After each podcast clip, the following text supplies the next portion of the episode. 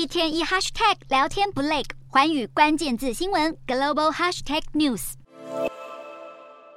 中国房产巨头恒大、碧桂园先后爆雷，现在中国国有房企远洋集团也面临重大危机。中国房市是问题连环爆。据中国媒体报道，远洋集团控股有限公司十四日发出紧急公告，六个月期间未能偿还的利息高达两千零九十四万美元。消息一出，民众纷纷怀疑。这一连串的房产公司破产及违约，除了大大影响房价，也成为中国房产市场的一个预警。远洋集团债务违约对市场心理冲击很大，多少打破了一般人对房企的国际信仰。就算挂着“国家”两字，都有可能违约，何况是碧桂园这样的名气？其实，碧桂园牵连的上下游，包括建筑、建材、装修、家电等六十多个行业。关系到几千万人的就业问题，想象中属于大到不能倒的企业。然而，英国金融时报访问的亚洲房产专家却认为，中国政府目前还拿不出重振房地产行业的全面计划。